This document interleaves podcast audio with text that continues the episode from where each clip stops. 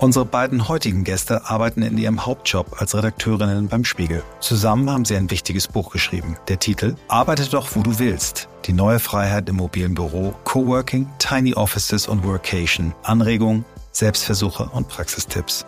Die jüngere von beiden, geboren 1982, studierte Publizistik, Amerikanistik und Filmwissenschaft in Mainz, Wien und Washington DC. Sie besuchte im Anschluss die Axel Springer Akademie.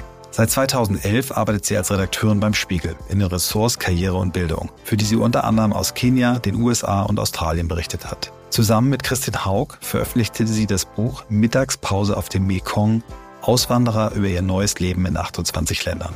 Unser zweiter Gast, Jahrgang 1968, studierte Germanistik und Philosophie in Düsseldorf und volontierte anschließend bei der Märkischen Allgemeinen. Beim Spiegel Verlag arbeitet sie seit 2007 zunächst als Lifestyle-Redakteurin beim Manager Magazin. Seit 2019 ist sie im Gemeinschaftsressort Job und Karriere von Spiegel, Harvard Business Manager und Manager Magazin. Seit über sechseinhalb Jahren beschäftigen wir uns nun schon mit der Frage, wie Arbeit den Menschen stärkt, statt ihn zu schwächen. In über 400 Folgen haben wir uns mit mehr als 500 Menschen darüber unterhalten, was sich für sie geändert hat und was sich weiter ändern muss. Wir sind uns ganz sicher, dass es gerade jetzt wichtig ist, denn die Idee von New Work wurde während einer echten Krise entwickelt. Welche Rolle spielt der Ort, von dem aus wir arbeiten? Und wie gehen wir mit den Menschen um, die nicht die Wahl haben? Wir suchen nach Methoden, Vorbildern, Erfahrungen, Tools und Ideen, die uns dem Kern von New Work näher bringen. Darüber hinaus beschäftigt uns von Anfang an die Frage, ob wirklich alle Menschen das finden und leben können, was sie im Innersten wirklich, wirklich wollen. Ihr seid bei On the Way to New Work heute mit Verena Töpper und Maren Hoffmann.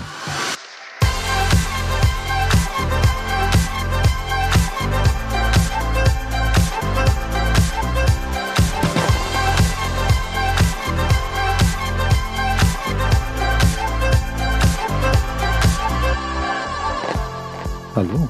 Hallo. Hallo. Wie schön, dass wir hier zusammensitzen in Christophs Kemenate. Kemenate.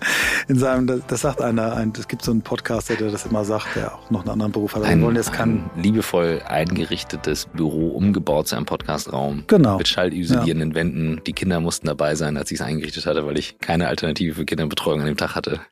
Wir haben uns sehr gefreut auf euch beide. Ihr habt äh, ein tolles Buch vorgelegt. Ähm, ihr habt auch schon viele andere tolle Sachen geschrieben. Aber ähm, bevor wir darauf kommen, ähm, was der Anlass war, wollen wir gern ein bisschen was über euch erfahren. Ähm, und dafür haben wir immer eine Frage, die wir unseren Gästen stellen. Und ähm, die Frage lautet, wie seid ihr die Menschen geworden, die ihr heute seid? Und ihr müsst entscheiden. Ich, ich würde sagen, wer, ihr dürft entscheiden, wer anfangen Ja, okay, ihr dürft dann, ja, genau. Ja. ja. gut, dann entscheide ich mich mal, dass ich anfangen darf. Also vielleicht Menschen, Bücher, Spiele, Sprache, so in der Reihenfolge. Mhm, also mhm. ich habe eigentlich äh, Eltern gehabt, die mich ermuntert haben, immer alles zu verfolgen, was mich interessiert hat. Und so kam ich dazu, die brotloseste aller Künste, aller Wissenschaften zu studieren, Philosophie und kam parallel zum Studium zu der Erkenntnis, dass es relativ unwahrscheinlich ist, dass mich jemand als Betriebsphilosoph einstellt. Also war die Herausforderung, diesen Job irgendwie trotzdem zu machen, aber jemanden zu finden, der mich dafür bezahlt. Mhm. Das war und damals hier, so, ist es heute anders, die Frage. Ja, und hier bin ich nun. Also ja. im Grunde ist es genau das. Also wir arbeiten ja beide beim Spiegel und ähm, die große Weisheit des Spiegelgründers äh, Rudolf Augstein war ja, nichts interessiert den Menschen so sehr wie der Mensch. Und mhm. das ist äh, eine Weisheit, die wirklich tief geht. Und das ist eine Weisheit, die ich sowohl im Studium als auch die sich durch mein ganzes Berufsleben zieht. Niemand, absolut niemand kann ehrlichem Interesse widerstehen. Das gilt für mich selbst auch. Mhm. Aber sobald man sich für andere Menschen interessiert, ist man unwiderstehlich, ist man im Gespräch. Ihr hm. kennt das ja aus euren Podcasts. Ja, wir haben das in den letzten sechseinhalb Jahren immer wieder erfahren dürfen, ja. Ja, ja, ja also danke. von daher in, im, im Gespräch bleiben, sich wirklich für andere Leute interessieren und das ist auch was, was mich, was mich durchs Berufsleben trägt und was mich, mhm. was mich geprägt hat. Wie lange bist du schon beim Spiegel? Äh, ähm, ähm, ähm, 17 Jahre, glaube ich. 17 Jahre, wow, ja. Also ich habe äh, ja, ich habe schon. Also beim Manager-Magazin, aber gehört ja, ja zum genau, gleichen genau. Verlag. Genau, ja. Ich denke mhm. gerade, das ist ja die Brücke zu New Work, ne? Ein Philosoph, der äh, sich Gedanken macht über die Veränderung der Arbeitswelt ähm, mit Bergmann und dann wieder, also ich dachte ja den Begriff Betriebsphilosoph. Warum mhm. eigentlich nicht? Weil er hat ja damals dann auch verhandelt und geholfen. Es gab ja im ähm, ausgehenden 18. Jahrhundert, glaube ich, gab es den, äh, den schönen Beruf des Schmuckeremiten. Ich weiß nicht, kennt ihr das? Nee. Also es gab Landschaftsgärten und in diesen diese Landschaftsgärten wollte der Adel dann auch beleben und dann hat man sich einen Schmuckeremiten gehalten, dessen Aufgabe es war, irgendwo auf diesem Gelände zu leben und in Eremitenbekleidung da rumzulaufen. Ach so, Schmuck im Sinne von der war der war Der war der Schmuck. Ja, so. ja, ja. Okay, wow. Der war Ja. der Schmuck. Also so, das war sein Job. Ja. Und man kann ja immer so eine kleine, also wenn ich so drüber nachdenke, dann ist es vielleicht so, dass ich mich eigentlich immer in einer Rolle am Rand so ein bisschen wohlfühle. Also ich habe beim Manager-Magazin habe ich Lifestyle-Themen gemacht, nicht harte Wirtschaft und ähm, das, das gibt einem nochmal eine Perspektive, die sich vielleicht unterscheidet, als wenn man mittendrin mitschwimmt. Mhm. So. Mhm. Was hättest du studiert, wenn du es jetzt nochmal gemacht hättest? Weil es klingt eigentlich so, als wenn du es nochmal so machen würdest. Ja, ich habe zwischendurch habe ich gedacht, boah, Jura, ne? Mhm. Jura, auch interessant. Ja. Also eigentlich alles. Also man kann ja in jeden Aufzug steigen und irgendeinen Knopf drücken und sagen, ich steige irgendwo aus und fange an. Es Ja. ist alles interessant. Aber ich bin auch so ein bisschen ADHSig und von daher. Dann sitzen äh, wir zu Recht auf demselben Sofa. wir sitzen zurecht auf dem. Du, du kennst dieses T-Shirt, ja, ne? ja. ADHS, Highway to. Hey, ein Eichhörnchen. Das ist unser Leben. genau, das ist ne? unser Leben. Ich kannte Ja. das nicht. Na, aber ich finde das Ja. gut. Mit Jura toll, äh, mit Jura toll, weil ähm, wir hatten neulich einen, einen Juristen, der heute äh, Personalchef bei Philips ist und der hat uns erzählt, ähm, ich habe Jura studiert, weil ich das so spannend finde, weil äh, Jura die, das Zusammenleben von Menschen organisiert. Habe ich noch nie so gehört. Ja. Und das ist, da bist du wieder beim Menschen. Ich kann mir vorstellen, dass das, ohne dass du es vielleicht im Kopf hattest, aber dass das vielleicht das Interesse am, am Thema Jura auch bei dir ausmacht. Und ich, äh, ja, und deswegen wundere ich mich jetzt auch nicht mehr, dass so viele Juristen dann äh, irgendwie Personalchefs sind, weil die eben auch am Zusammenarbeiten dann von Menschen interessiert sind. Also Ja. Es gibt noch eine andere Richtung. Also ich zwei ADHS-Leute auf dem Sofa, das ist eine ganz, ganz geile Mischung. And now to something completely different. Ja. Genau. Also im, Das T-Shirt kaufe ich mir.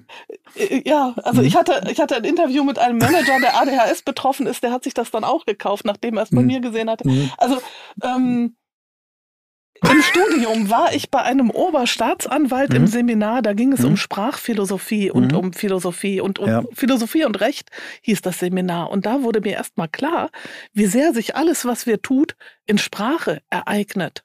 Und das war etwas, was, ähm, was auch bei meinen Eltern sehr prägend war. Die hatten beide kein Abitur, die waren so gehobenes Bildungsbürgertum, aber immer äh, von Angst geprägt, es könnte zerbrechlich sein. Und von daher immer, also wir, wir bekamen eingebimst den Unterschied zwischen umsonst und vergebens. Ne? Also solche Sachen, so, so alles für Feinschmecker. Aber das Ja. hat mich geprägt und das liebe ich. Sehr auch. schön. Ja. Also Aber, Menschen und genau. Sprache in Menschen und einer Sprache. Menschensprache und ADHS. Wir haben drei tolle Sachen über dich gelernt und das, darum geht es uns immer in dieser, in dieser Intro, dass wir so ein bisschen kennenlernen, wer da eigentlich sitzt, äh, über das, was wir draußen lesen können. Und ich finde, du hast es super cool gemacht. Ey, ein Eichhörnchen. Da, Verena, da, ein Eichhörnchen. du hast ja. keine ADHS. Wie, wie ist deine Geschichte? Wie bist, du, wie bist du der Mensch geworden, der du heute bist? Also ich glaube, mein Vater hätte sich unglaublich gefreut, wenn ich Jura studiert hätte. Der Mhm. ist nämlich Jurist ähm, und das wollte ich aber partout nicht, sondern ich habe genau das studiert, das einzige Fach studiert, von dem er mir abgeraten hatte, nämlich Publizistik. Würde ich jetzt, glaube ich, auch nicht nochmal machen, aber äh, es hat mir schon großen Spaß gemacht auch. Also ich habe Publizistik, Amerikanistik und Filmwissenschaft studiert und ähm, ja, ich glaube tatsächlich am prägendsten ähm, dafür, dass ich jetzt äh, hier beim auch beim Spiegel gelandet bin, ist ähm, so ein bisschen eine, eine Wut, die ich hatte. Und zwar habe ich, ähm, also ich habe äh, früh angefangen, äh, für die Lokalzeitung zu schreiben, also schon ganz klassisch, wirklich Feuerwehrfest, Kaninchenzüchter, Mhm. also so wie, wie Auf man welchem Dorf oder welcher Stadt? im Rheingau. Mhm, Im Äh, Rheingau. Im Rheingau. Und zwar gibt's den Wiesbadener Kurier und da gibt's dann einen extra Rheingau-Teil. Und Mhm, ähm, Kenne ich, ich habe in Wiesbaden gelebt, den habe ich gelesen. Ich habe äh, in äh, Schloss Vollrats geheiratet. Oh. Äh, Das kennst du dann bestimmt auch. Natürlich. Ne? Genau. Ja, ja. Mhm. Genau, und dann habe Uh. ich, ähm, hab ich mich so hochgearbeitet quasi Mhm, ja. und ähm, hatte dann ein Praktikum bei der FAZ. Dort hatte ich dann ein, ein Thema vorgeschlagen, was ich total spannend fand. Und zwar äh, spielte das Spielcasino in Wiesbaden. Da konnte man eine Ausbildung zum Croupier machen. Und ich hatte mich dafür selber interessiert, weil es also als Studentenjob. Und ähm, habe mich dann aber gegen diesen Studentenjob entschieden, weil es sehr krass ist. Also man muss, das dauerte drei Monate, diese Ausbildung. Und das Problem ist so ein bisschen, du, es kann dir niemand garantieren, dass du nach diesen drei Monaten die Abschlussprüfung schaffen wirst, weil auch einfach motorische Fähigkeiten dazugehören. Also diese Kartentricks, es kann sein, dass du einfach motorisch nicht in der Lage bist dazu. Und dann äh, dachte ich irgendwie so, oha, jetzt also wirklich drei Monate jeden Abend da antanzen, das alles lernen und am Ende dann mit nichts dastehen, das ist irgendwie doof. Aber ist auch eine geile Geschichte, da schreibe ich was drüber. Und die FAZ wollte das nicht.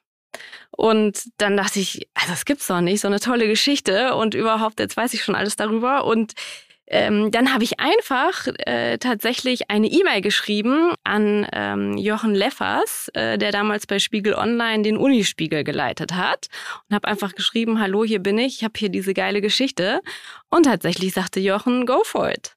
Und das war dann so mein Einstieg. Und ähm, dann war ich gegen Ende meines Studiums, habe ich also für, äh, war ich so eine Art ähm, äh, kleiner äh, Rheingau-Korrespondent äh, für Spiegel Online und konnte dann die Sachen immer noch zweimal verkaufen, noch an den Wiesbadener Kurier und an die Mainzer Allgemeine Zeitung. Da war ich dann groß im Geschäft. Und äh, ja, letztlich dieser Kontakt hat sich eben immer gehalten ähm, zu Spiegel Online und so bin ich dann tatsächlich auch vor zwölf Jahren schon äh, beim Spiegel gelandet. Sehr cool. Ähm, Im Vorgespräch hast du uns eine Geschichte erzählt, äh, dass du mit deiner Familie ein kleines Experiment gemacht hast. Und äh, vielleicht können wir dieses Experiment nochmal hören, äh, weil uns das, glaube ich, dann ganz gut auch auf euer gemeinsames Thema zusteuert. Guck mal, ich habe es gar nicht mitgekriegt. Ich habe die Technik eingerichtet. Habt ihr in der Küche gechattet ja. schon? Ja, haben wir. Okay. Genau, also wir haben einen Landlebentest gestartet. Also mein äh, Partner und die äh, damals zweijährige Tochter haben wir äh, mitgenommen. Und zwar sind wir nach Nordhessen gezogen, äh, nach Homberg-Efze. Und äh, das war ausgeschrieben. Es nennt sich Summer of Pioneers. Und ich hatte von diesem Projekt schon gehört, weil der Spiegel eben auch schon darüber berichtet hatte. Ähm, die haben das zum ersten Mal in Wittenberge gemacht. Wittenberge, so ein Örtchen zwischen mhm. Hamburg und Berlin. Mhm. Mittlerweile kennen es, glaube ich, mehr Leute, weil äh, da jetzt wirklich sehr viele äh, hingezogen sind. Und die hatten also ausgeschrieben, wer hat Lust, äh, sechs Monate Landleben zu testen. Und es war nach dieser Corona-Zeit, äh, muss ich sagen, hatten wir hier, ja, also wir waren hier und dachten so, also ist es das jetzt? Ne? Also wir zahlen einen Haufen Geld äh, von der Wohnung damals, der Ausblick wirklich auf eines der hässlichsten Parkhäuser in ganz Hamburg äh, ne, irgendwie um die Alster. Ihr erinnert euch vielleicht auch, man hat sich im Gänsemarsch äh, drum herum geschoben mhm. und Spielplätze geschlossen. Also es war, wir hatten hier so ein bisschen den Blues. Und, äh, und dann schien es auf einmal total, und dann, dann siehst du von denen, hab ja erzählt, kommen aus dem Rheingau und dann siehst du von deinen ehemaligen Mitschülern und so, die haben natürlich jetzt alle ihre Einfamilienhäuschen und so, das, wo ich auch früher dachte so, oh nee, auf gar keinen Fall will ich das. Und dann sitzt du da und denkst, hm, eigentlich schon ganz geil. Jetzt so ein eigener Garten, hm. Naja, und dann haben wir diese Ausschreibung gesehen und dann habe ich zu äh, Marian gesagt, hier, guck mal, wie, ne, wie, was hältst du denn davon? Er so, ja geil, lass machen. Und dann haben wir uns da beworben und sind nach äh, Homberg gezogen und haben dort eine Wohnung bekommen in einem wunderschönen Fachwerkhäuschen und waren dann dort mit 20 Leuten aus ganz äh, Deutschland. Zwei andere Familien waren noch dabei. Und dann haben wir für ein halbes Jahr dort gelebt. Kinder sind dort in die Kita gegangen. Das war alles wunderbar organisiert. Also das hatten die ähm, Veranstalter äh, schon sich darum gekümmert, dass wir eben Kita-Platz haben, dass wir einen Arbeitsplatz im Coworking Space haben. Und äh, so waren wir dann ein halbes Jahr auf dem Land. Und ähm, erzähl mal ein bisschen, wie, wie das so war, das Land. Dem habt ihr zusammen gekocht, zusammen gegessen. Also Coworking heißt, ihr habt zusammen gearbeitet. Also erzähl mal, wie, wie, können wir uns das so vorstellen, das Landleben? Weil ihr wart ja nicht als Bauern da, sondern als ihr habt euren Job mitgebracht quasi, ne? Richtig, wir haben alle unsere Jobs mitgebracht und es war schon sehr von diesem Gemeinschaftsgefühl geprägt. Also diese Leute, die ausgewählt wurden, ähm, haben schon die alle die gleichen Werte gehabt. Also das heißt, wir sind alles Leute, die äh, wirklich davon überzeugt sind, dass es eigentlich eben nicht Sinn macht, dass jetzt jeder in seinem Einfamilienhäuschen, jeder hat ein Trampolin, jeder hat die Bohrmaschine, also ne, jeder hat tausend Sachen, die letztlich gar nicht oft benutzt werden und die man wunderbar teilen könnte. Ne? Und es ist auch nicht geiler, als dass jeder seinen irgendwie zwei Quadratmeter Pool im Garten hat, wenn alle zusammenlegen und sich einfach ein richtig coolen Pool dahinsetzen. Und das sind so die Überzeugungen, die uns äh, geeint hat. Das heißt, wir haben wirklich sehr viel geteilt. Also eben, wenn man da irgendwas gebraucht hat, hat man, wir waren über einen Slack-Channel, haben wir uns organisiert, dann eben reingeschrieben, ne? Wer kann mir das mal leisten? Wer hat jetzt Lust auf einen Ausflug? Wer will dies machen, das machen? Und ähm, haben das eben auch versucht, mit den Leuten vor Ort zu teilen. Also nicht nur wir, die wir dorthin gezogen sind, sondern auch die Leute, die dort leben und da Lust drauf haben und da gab es durchaus einige, die das auch gemacht haben und uns eingeladen haben. Also wir waren wirklich jedes, äh, muss man sagen, jedes Wochenende irgendwo im Garten, am Lagerfeuer. Äh, also wir sind ununterbrochen als Gruppe auch eingeladen worden. Und äh, ich habe noch nie so viel Zeit im Freien verbracht wie in diesem Sommer. Also mhm. das war sehr herrlich und von diesem Gemeinschaftsgefühl geprägt. Gleich geht's weiter mit On the Way to New Work und hier kommt die Mini-Werbeunterbrechung für eines der Themen, die mich momentan wenig schlafen lassen. Aber das meine ich jetzt ganz positiv, denn was mich wach hält, ist das, was derzeit im Bereich KI abgeht. Wir haben uns bei Blackboard vor boah, guten sechs Jahren an einem Unternehmen beteiligt. Wir haben uns reingearbeitet in das Thema und uns gefragt, wie wird es die Zukunft der Arbeit beeinflussen? Und dieses Jahr, muss man ganz klar sagen, ist das mehr denn je passiert. In vielen Unternehmen steht die Frage, okay, was machen wir mit generativer KI? Wie gehen wir mit ChatGPT um? Und so weiter. Ich durfte in den letzten Wochen fast jeden Tag damit verbringen, Unternehmen hier auf den neuesten Stand zu bringen, Mitarbeitende zu enablen, das auch richtig einsetzen zu können, zu verstehen, was geht, was ist mit Datenschutz, wie bauen wir Projektteams auf, wie setzen wir eigene Chatbots auf, wie kriegen wir richtig gute Ergebnisse raus. Und für mich ist das genau der Kern dessen, was wir bei Blackboard machen. Free people from the old way of working by leveraging future technologies. Wenn ihr sagt, bei uns im Unternehmen, boah, wir können da noch mehr machen, wir wollen verstehen, was kommt mit Copilot, was geht mit Google Duet, wie ist es mit ChatGPT, was kann ich von OpenAI und dem, was da passiert, noch lernen und so weiter. Ganz konkret in der Anwendung. Dann meldet euch bei uns. Wir führen für euch individuell im Unternehmen den AI Enablement Day durch. Ihr findet alle Informationen und auch das, was ihr sonst fragen wollt, auf der Seite blackboard.ai schreibt einfach eine WhatsApp, die lese ich dann und wir können darüber sprechen, wie wir das bei euch im Unternehmen realisieren. Wir freuen uns sehr und ähm, ich bin angezündet von der Zukunft, wie immer, und geht einfach auf blackboard.ai und jetzt viel Spaß mit On the Way to New Work. Wo kam, wer, wer hatte die Idee, das aufzusetzen? Wo kam das her, die Intention? Das ist äh, Neulandia, ist die Agentur, die dahinter hinter steht. Ich habe der Gedanke gerade, ähm, auch vor allem den zweiten Teil, den du jetzt beschrieben hast, ne? also die Community mit den Leuten hingehen, die Leute verbinden und so weiter. Das ist das, was ähm, ich am eindrücklichsten fand, als wir da die Reise ähm, nach Ann Arbor und dann Detroit und Flint und, und Co. gemacht haben. Ähm, da hatte uns ein, ein, ehemaliger Kontakt oder ein, damals ein Freund von dem Friedrich Bergmann mit Leuten zusammengebracht, die halt vor allem darauf geachtet haben. Ne? Also du hattest in Detroit bestimmte Nachbarschaften, die waren kaputt, äh, hohe Einbruchrate und so weiter. Und das war eigentlich das, wo die, die Projekte so aufgesetzt haben, dass die Leute zusammen an gewissen Community-Gärten gearbeitet haben, an gewissen Häusern gearbeitet haben. Und das fand ich am eindrücklichsten und das war für die der entscheidendere Teil. Die hat mit dem New Work-Teil gar nicht so viel zu tun. Die haben das immer New Work, New Culture genannt und den New Culture-Teil, das war der, der bei den Leuten hängen geblieben ist. Mhm. Klingt jetzt auch. Ja, definitiv. Also ähm, sehr schön fand ich, ich habe danach äh, auch versucht, so ein bisschen so ein Resümee zu ziehen und auch mit den die Leute vor Ort gefragt, was, was findet ihr jetzt, hat, hat euch das jetzt was gebracht? Und ähm, das fand ich äh, sehr schön, was ich da gehört habe, dass nämlich einer zu mir sagte, ja Mensch, also ihr habt da jetzt nicht die Welt neu erfunden, ne? Das, das hätten wir ja alles auch schon längst machen können. Es hat nur keiner gemacht. Ja. Ne? Also ein Beispiel war, zum, war, wir haben in einem ehemaligen Schulladen haben wir Ausstellungen und Lesungen gemacht. Und ähm, ja, also ne, der Laden ist leer geblieben. Wir haben uns einfach nur reingesetzt, Stühle hingestellt und losgelegt. Und dieser Spirit ist dann auch geblieben. Also das machen die nach wie vor jetzt dort. Und ähm, also es geht gar nicht mehr so, so drum, dass man da jetzt irgendwas äh, komplett Neues erfindet oder Irres macht, aber dass man einfach mal hinkommt, loslegt und vor allem auch mal sagt, so, hey, das ist ja geil, was ihr hier habt. Ne? Also das haben wir auch gehört. Wir hatten, ähm, dass einer sagte, also wir haben zum Beispiel dann jede Woche immer so einen Sundowner. Äh, die haben da die äh, einen so ein, also Homberg hat ja den Berg schon im Namen und die haben also diesen kleinen Berg in, in ihrer Mitte. Und äh, da haben wir halt jeden Freitag immer so einen Sundowner gemacht und einfach äh, Musik angemacht und äh, paar Getränke raufgeschleppt und mit Kind und Kegel einfach den Sonnenuntergang angeschaut. Und äh, dass einer sagte, oh, das habe ich ja noch nie gemacht. Ne? Also ich wohne jetzt hier seit 30 Jahren und ich habe das noch nicht gemacht. Und wie, wie toll ist denn das eigentlich? Also auch mal so ein bisschen die äh, mhm. Wertschätzung äh, zurückzugeben und zu zeigen, hey, wo ihr hier wohnt, ja, das mag vielleicht der Arsch der Heide sein, aber es ist auch sauschön. Ein schöner Arsch, ja. ja. ja.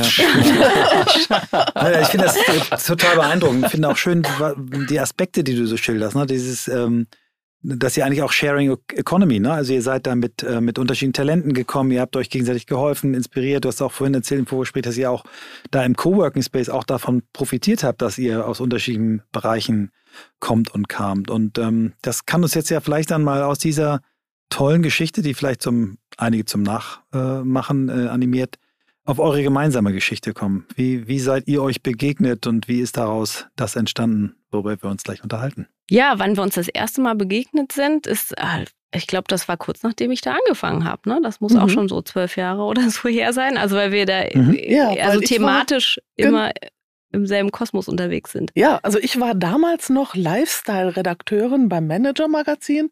Du warst, glaube ich, schon bei Job und Karriere beim Spiegel. Und es ist ja so, dass viele der Arbeitsthemen genauso wie viele der Lifestyle-Themen im Grunde nur der Versuch einer Antwort auf die große Frage ähm, ist, wie wollen wir eigentlich leben? So.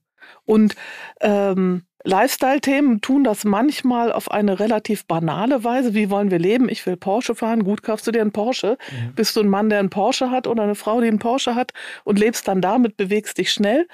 Aber man kommt dann sehr schnell auch dahinter, dass es dann um andere Fragen geht und dieses Lifestyle-Ressort habe ich dann auch so mit aufgezogen. Ne? Also es gibt nicht nur Geldwohlstand, es gibt auch Zeitwohlstand. Es gibt andere Dinge, die, die wichtig sind. Und da haben wir immer wieder gesehen, dass es da Berührungspunkte gibt. Und irgendwo hat uns dann der, der Strom unserer Themen mit seinen ganzen Wirbeln zusammen in, in dieses Gemeinschaftsressort getragen, gespült, wie auch immer.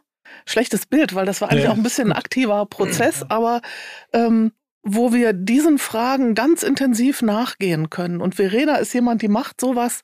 Ich wäre, glaube ich, in dieser Geschichte eher eine von den Einheimischen. Also wir sind sehr gute Froleginnen mhm. und mhm. betrachten das Leben von verschiedenen Seiten. Ich bin Verena ist die Frau, die das äh, Porzellanservice von äh, Service von Oma aussortiert. Ich bin die Frau, die das Porzellanservice irgendwie auf dem Flohmarkt erwirbt. Also so, äh, wir sind wirklich verschieden und gucken von verschiedenen Ecken auf, auf Lebensphänomene und kamen sehr schnell darauf, unser Buch Arbeite doch, wo du willst, ist eine Quintessenz der Erkenntnis, dass mit der Corona-Pandemie einer der größten grundsätzlichen Wandel der Arbeitswelt stattgefunden hat, den es je gab. Mhm. Auf einmal mhm. sind mhm. Optionen sichtbar geworden, die es eigentlich immer schon gab, aber die niemand so wahrgenommen hat, niemand zugeben wollte. Unternehmen haben sich ja lange zum Beispiel gegen Homeoffice, mhm. mobiles Arbeiten gesperrt. Auf einmal musste es gehen.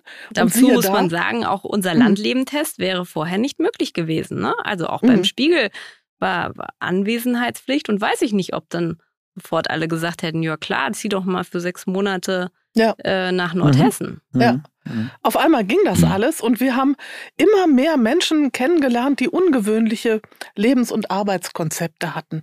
Ein Manager, der in der Corona-Pandemie sich seinen, ähm, seinen Caravan umgebaut hat zu einem mobilen Konferenzraum und dann sein Team abgefahren ist, quer durch Deutschland. Der hatte Sehnsucht nach seinen Leuten. Ja, es, geht im, es geht um, ja, ja. im Arbeitsleben geht es ja auch um Gefühle. Wir sind ja nicht nur diese, diese Talking Heads bei den Videokonferenzen.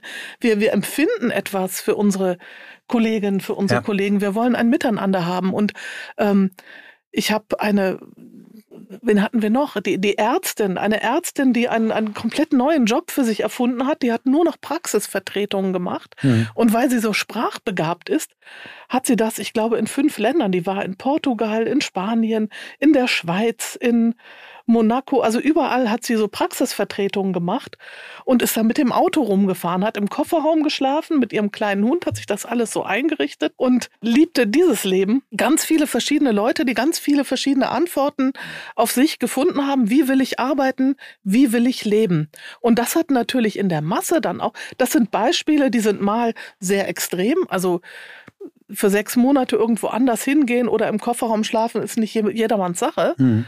Aber es gibt auch, wie soll ich sagen, hm, die, äh, eine sehr ähm, bodenständige Variante, dass man sagt, es gibt Tiny Offices. Es gibt Leute, die bauen sich so ein Tiny Office im Garten, mhm. weil die lieben das, morgens zur Arbeit zu gehen, aber der Weg ist nur 20 Meter. Das kann mhm. auch etwas mhm. verändern. Mhm. Also es mhm. gibt ganz viele verschiedene Antworten auf die Frage, wie will ich leben, wie will ich arbeiten? Und das für uns Interessante war, dass die Zugehörigkeit zu einer bestimmten Gruppe, und das ist für viele HR-Abteilungen eine sehr äh, verstörende Aussage, überhaupt nichts darüber aussagt, was für die jeweilige Person das Beste ist. Also es gibt Leute, die haben kleine Kinder. Deswegen machen sie gerne Homeoffice. Mhm. Es gibt Leute, die haben kleine Kinder. Deswegen wollen sie auf keinen Fall Homeoffice machen. Das sind beides Antworten, ja. die möglich mhm. sind. Genau. Und das sind, es gibt junge Leute, die gehen gerne ins Büro, es gibt junge Leute, die gehen gerne ins Homeoffice. Mhm. Das heißt, die Tatsache, dass jemand zu einer bestimmten Alterskohorte gehört, zu einer bestimmten Bildungskohorte, mhm. zu einer bestimmten Peer Group oder eine bestimmte Herkunft hat, sagt absolut nichts darüber aus, wie diese Person arbeiten ja. möchte. Ich komme nicht drum rum, mit meinen Leuten zu reden. Ich komme nicht drum rum, und da sind wir wieder am Anfangspunkt, mich echt wirklich ehrlich für die Menschen zu interessieren. Mhm. Gleich geht's weiter mit On the Way to New Work und hier kommt die Werbung. Unser Werbepartner heute ist Headgate. Headgate ist ein Unternehmen, das von Tim Oldiges gegründet war. Warum erzähle ich euch das? Tim war selbst Manager eines über 2000 mitarbeitenden Logistikunternehmens und hat aus seinem eigenen Problem heraus Headgate gegründet. Er war damals mit anderen Personalberatern unzufrieden. Und die Frage war, wie kann man in einem Markt mit so vielen Beratern Pionierarbeit im Recruiting leisten? Was Headgate macht? Headgate fokussiert sich auf Führungskräfte für deutsche Familienunternehmen. Das heißt, die über 2000 Projekte, die sie für DAX-Konzerne und den Mittelstand durchgeführt haben, sind genau dazu da, um die Top 3 Führungsebenen zu besetzen. Also eine präzise Besetzung mit extrem hohen Kandidatenzahlen. Die Kombination aus bewährten Vertriebsstrategien, wie zum Beispiel aber auch dann mit sehr innovativen Ansätzen. Ich gebe euch mal ein Beispiel und das fand ich extrem cool. Den Recruiting-Prozess neu gedacht, wie mit Landingpages und Videocontent, um diese Position zu besetzen. So, das ist mal ganz anders als das Ganze sonst zu machen. Das heißt, man hat viel anfassbarere, in Anführungszeichen, KandidatInnen, um genau diese Nähe zwischen Kunden und KandidatInnen herzustellen. Hier ist ein schönes Zitat von dem Team von Headgate. Die bekommen eben dann nicht nur Fanpost von ihren äh, Kundinnen und Kunden und Kandidatinnen und Kandidaten, sondern sie nennen das Liebesbriefe die sie dann bekommen. Und diese Liebesbriefe, die steigern natürlich, die dann auch geteilt werden, die Rückmeldequoten um bis zu 35 Prozent. Das ist schon sehr hoch, genau in diesen Positionen und damit gibt es dann eben nicht nur diese erstklassige Candidate Experience, sondern der Recruiting-Prozess, der richtet quasi alle Scheinwerfer auf den Kunden aus und eliminiert dieses ganze oberflächliche Recruiting, bla bla. Das ist schon sehr cool. Ich würde sagen, es lohnt sich auf jeden Fall mal reinzuschauen und eine Idee von diesem 5-Sterne-Service der 24-monatigen Garantie auf jede Besetzung und der weniger als 2% Garantieansprüche zu bekommen. Ein tieferes Verständnis für die Unternehmenskultur gibt es kaum als eben das, was Headget euch möglich macht und das unterscheidet sie von über 90% der anderen PersonalberaterInnen da draußen. Also also, wenn ihr sagt, das möchte ich mir mal anschauen, dann geht ihr auf head-gate.de slash newwork und gebt den Code ein newwork36. Damit verlängert ihr nämlich die Garantie auf 36 Monate bei Beauftragung. Und das Ganze gilt bis zum 30.06.2024. Das war's mit der Werbung. Also auf head-gate.de slash newwork und jetzt viel Spaß mit dem Rest von On the Way to New Work da sind ganz viele Punkte drin, mit denen ich resoniere. Und ich denke jetzt gerade, ich bin auch losgefahren mit dem Van und mhm. bei Andy, den ihr kennt, oder den du auf jeden Fall kennengelernt mhm. hast, bei dem Podcast-Geburtstag, mhm. habe ich, im, der wohnt in der Nähe von einem Weinberg, mich hingestellt und ich hatte eine der besten Nächte ever, weil gearbeitet, das finde ich irgendwie schön, mhm. trotzdem in dem Van gepennt, meinen Kollegen mhm. getroffen und einmal die Deutschland-Tour gemacht. Und jetzt ist mir wo du das gerade erzählt hast, dabei eine Sache aufgefallen und das verbindet so ein bisschen deine Geschichte, Verena, nämlich die Frage, ähm, ja, viele Menschen haben unterschiedliche Modelle und können sich das unterschiedlich vorstellen. Aber bei ganz vielen ist jetzt ein Trott wieder zurück, aus dem, zumindest das sind die Gespräche, die ich wahrnehme, wo viele sagen, ja, irgendwie, ich kriege das jetzt nicht mehr so hin wie in der Corona-Zeit. Warum mhm. funktioniert es nicht mehr so? Und die Firmen nutzen das in Teilen gerade aus und sagen, hier kommt jetzt eh wieder alle zurück ins Büro. Und dann kommt diese, ja, ich kann sowieso nicht los wegen der Kita und im Büro muss ich auch anwesend sein. Das ist gefühlt wie gerade so ein, ein einmal der, das Panel, was zurückschwingt. Ähm, Ne, weil jetzt haben wir so ein paar Extrembeispiele. Wie betrachtet ihr jetzt die Seite? Also wie, wie viele Sonnenuntergänge gab es jetzt hier in Hamburg zum Beispiel? Aber da gab es auch noch einige. Ähm, ich glaube, das ist so wirklich auch das, das Wichtigste. Ne? Also es muss gar nicht äh, jetzt wirklich der komplette äh, Location-Wechsel für sechs Monate sein, aber so ähm, im, im Kleinen kann man viel machen. Und das haben mhm. wir eben auch versucht in unserem Buch mal aufzuzeigen. Wir haben einen großen Adressteil, in dem wir ähm, mal wirklich Adressen auflisten und Locations, wo wir sagen, da kann man auch einfach mal für ein Wochenende hin oder für mhm. ein längeres. Oder also mal man, für einen Tag. Oder für einen Tag, mhm. richtig. Mhm. Also man muss überhaupt nicht weit weg. Ich war zum Beispiel hier diesen Sommer, habe ich einen Tag vom Strand in Eckernförde von so einem ähm, ja, Mini-Büro auf, auf Stelzen gearbeitet. Ne? Mhm. Das ist also die, kaum größer als ein Strandkorb, steht mitten auf dem Sand und äh, das war großartig. Also zumindest bis mittags, dann wurde es so heiß, dass man es nicht mehr ausgehalten hat. Äh, ja, aber ja. Äh, man kann diese Sachen machen, man muss, man kann das schon in seinen Alltag integrieren. Also das habe ich mhm. ähm, definitiv für mich mitgenommen, war jetzt auch schon mehrmals auf Vacation. Also Mhm. Das finde ich, es muss gar nicht immer so das Riesending sein. Mhm. Ja, ihr habt ja auch so Checklisten eingebaut, wo man so einen Selbsttest machen kann, äh, was wie wo geeignet ist. Und habe ich mich dann auch nochmal gefragt, äh, eben, wo ich dachte so, ich hatte gestern Ferientag mit den Kindern, ich hatte euch es eingangs erzählt, die haben Herbstferien mhm. gerade. Und die beiden wollten, ich wollte sie mitnehmen zu einem Job. Und die Große wollte nicht, wollte nicht mit, warum auch immer, lange Rede. Und dann waren wir aber am Elbstrand, es war gestern schönes Wetter. Und ich fand mich relativ schnell wieder, dass ich in Telefonate reingezogen wurde. Die Kinder hatten aber eigentlich gedacht, ich bin jetzt da und baue Sandburg mit. Und ich habe gesagt, ich fahre hin und mache quasi einen Bürotag mit. Das heißt, mein Erlebnis war jetzt, es ist noch schwieriger als im Homeoffice den Kindern zu erklären, wenn man irgendwo sitzt zu arbeiten. Also dieses, dieses Thema, ich muss mich selber sehr gut kennen, mein Setup sehr gut kennen und den Job sehr gut kennen, das wird dann immer, immer wichtiger. Also ja, selbst und was da gefehlt hat, war natürlich die, die Kommunikation im Vorhinein. Das war ja die eigentliche Panne. Ne? Äh, also das, das unterschiedliche ich, Erwartungen. Ich sehe das natürlich völlig anders, als dass ja. ich kommuniziert ja, habe, klar. aber die Kinder haben natürlich eine andere Erwartung gehabt dann, ja. Aber es sind unterschiedliche Erwartungen da gewesen, die jeder als selbstverständlich, mhm. als so selbstverständlich wahrgenommen hat, dass ihr darüber nicht reden musstet. Nur waren die mhm. leider grundverschieden. Also im Grunde muss man sich das Ganze vorstellen. Also eines unserer Lieblingsbilder ist das vom, wie beim Augenoptiker, ne? Also man geht hin und man probiert aus. Ist es so besser? Ist es so besser?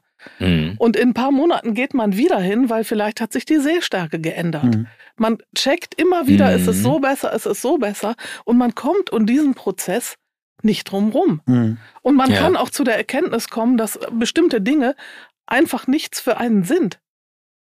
Aber halt, es ist, man, man vergibt sich selbst so viel, wenn man gar nichts ausprobiert. Es gibt diesen Begriff dieser Micro-Adventures, wo man mhm. halt gar nicht so der, der, der Weltenbummler sein muss, um was Neues zu erleben, sondern äh, es kann damit losgehen, dass man mal eine Straßenbahnstation vor der, vor der Haltestelle, die man eigentlich hat, aussteigt und mal einen Weg geht, den man noch nie gegangen ist. Einfach mal, das trägt einen durch den Tag. Also mhm. so mhm. kleine Sachen, davon bin ich eine große Freundin. Und ähm, es gibt ganz viele Möglichkeiten, wie man das in seinen Arbeitsalltag, in sein Leben integrieren kann.